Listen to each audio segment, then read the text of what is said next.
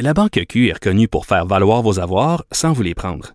Mais quand vous pensez à votre premier compte bancaire, tu sais, dans le temps à l'école, vous faisiez vos dépôts avec vos scènes dans la petite enveloppe. Hmm, C'était bien beau. Mais avec le temps, ce vieux compte-là vous a coûté des milliers de dollars en frais, puis vous ne faites pas une scène d'intérêt. Avec la Banque Q, vous obtenez des intérêts élevés et aucun frais sur vos services bancaires courants. Autrement dit, ça fait pas mal plus de scènes dans votre enveloppe, ça. Banque Q. Faites valoir vos avoirs. Visitez banqueq.ca pour en savoir plus. Acheter une voiture usagée sans connaître son historique, ça peut être stressant. Mais prenez une pause. Et procurez-vous un rapport d'historique de véhicule Carfax Canada pour vous éviter du stress inutile. Carfax Canada. Achetez l'esprit tranquille. Geneviève Peterson. Elle est aussi passionnée quand elle parle de religion que de littérature. Elle saisit tous les enjeux et en parle ouvertement. Vous écoutez Geneviève Peterson. Gabriel Caron est là. Salut, Gab. Salut. Toi, tu as deux bits à l'émission euh, Les jobs et les animaux. Donc, on va couvrir les deux aujourd'hui. euh, profession inusitée que j'aurais peut-être aimé euh, occuper parce que rien de plus le fun que chercher des noms bizarres pour son enfant. Métier nommeuse de bébé professionnel. Écoute, avoir su que ce métier-là existait, je me serais peut-être réenlignée.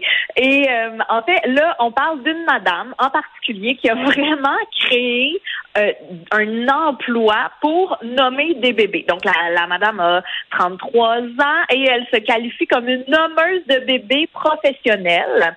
Elle se décrit aussi comme une écrivaine et une conteuse passionnée qui est adepte de l'image de marque, du marketing et des médias sociaux. Donc, euh, c'est de là que ça part et elle propose pour, en échange évidemment d'un paiement, de nommer votre enfant pour vous. Donc, de trouver un nom significatif qui saura vous plaire. Oui, mais quelles sont ses compétences, euh, je veux dire, moi, pour payer quelqu'un pour trouver un nom pour mon enfant, faudrait qu'elle me dise, écoute, euh, j'ai fait des recherches, euh, je connais la signification. Tu, sais, tu comprends ce que je veux dire? Ça, ça vient d'où, sa, sa compétence? Ça, c'est juste inventer une vie? Ben, j'ai envie de dire qu'effectivement, inventé une vie. Qu'on s'entend que tu peux pas aller faire un bac en Lucam, en, à Lucam en prénom de bébé, là. Tu sais, c'est pas un Non, programme. mais je sais pas, si tu un bac en linguistique, je veux dire, as-tu un diplôme qui permet de milquer son affaire? Non, pas tout. C'est une praticienne de Reiki. Donc, je sais pas si tu es familière Ouf, avec le ouais, Reiki. mais là, drapeau rouge, drapeau rouge. C'est ce que j'ai envie de dire aussi. Mais euh, c'était aussi, elle a quand même un CV vraiment bien rempli, mais jamais tant en lien avec des noms de bébés. là. Parce qu'elle a été euh, matchmaker, donc vraiment entrepre, entremoteuse, qu'on dit en français, si je ne me Oui. trompe pas, c'est pour euh, faire bon des rencontres, des blind dates, des trucs comme ça. Elle a été organisatrice pour des événements caritatifs, des événements OK. de charité, La madame, là, elle, planificatrice essa- d'événements. Oh oui, elle essaie de faire de l'argent avec le monde sur, sur Internet. Là. Puis moi, ce qui me fascine toujours, c'est combien les gens sont prêts à payer pour ce type de service-là. Donc, combien ça coûte faire nommer son bébé par cette madame? c'est beaucoup plus cher que ce que j'aurais pensé. Pour être honnête, les prix varient entre 1500 euh, dollars et il y en a qui vont jusqu'à 10 000 dollars pour nommer leur bébé par une inconnue. Mais qui sont ces gens-là?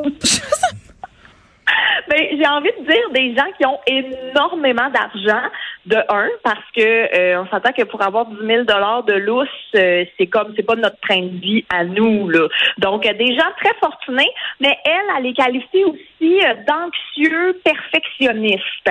Donc c'est des gens qui ont bien de la misère à euh, prendre des décisions, qui veulent être sûrs de faire le bon choix et tout. Moi personnellement, c'est pas pas le genre de gens avec qui je me tiens. Mais euh, elle dit là que que, que c'est ce genre de personnes qu'elle côtoie.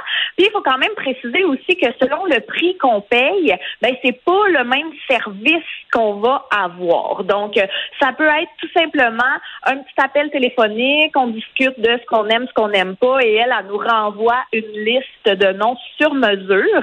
Mais elle peut aussi carrément faire là, une enquête généalogique dans le but de déterrer d'anciens noms dans ta famille qui ont une signification Ben, et tout.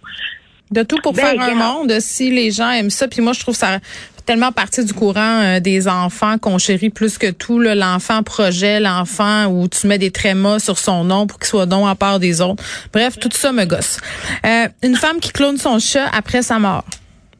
Ben oui, ça, ça fait tellement science-fiction J'adore ça, mais ça me fait peur en même temps.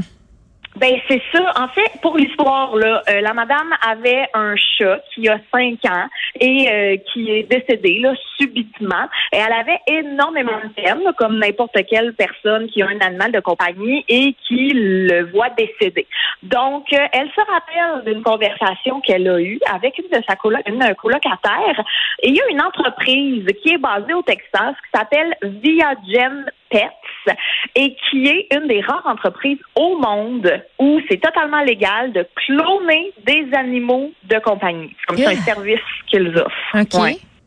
OK. Mais je- déjà là, déjà là, moi je trouve que c'est un début de film d'horreur. Ben, on dirait cimetière vivant, mais dans, dans un autre spectre, là, puis ça doit coûter un bras puis une jambe. C'est exactement ce que j'allais dire. On dirait la prémisse de Pet Cemetery s'il était fait en 2022. Tu sais, C'est ça n'a pas d'allure.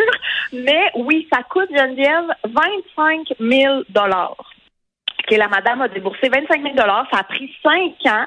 Mais là, aujourd'hui, elle a le clone de son premier chat sur elle, Mm. il y a maintenant six mois. Et il est pareil, pareil, pareil, mais physiquement seulement, hein, parce que c'est ça qu'il faut préciser. Là. Ils ont le même bagage génétique, mais c'est pas le même animal. Ils n'ont pas nécessairement la même personnalité, ils n'ont pas les mêmes Ah, souvenirs. ça, ça sert à rien. pas, euh, ben, en fait, l'exemple qu'il donnait, puis je trouve que ça, ça, ça exprime vraiment bien, c'est comme un iPhone quand tu fais un reset. C'est la même chose. Tu as encore le même iPhone, mais toutes les données sont effacées. Il n'y a plus rien qui est là.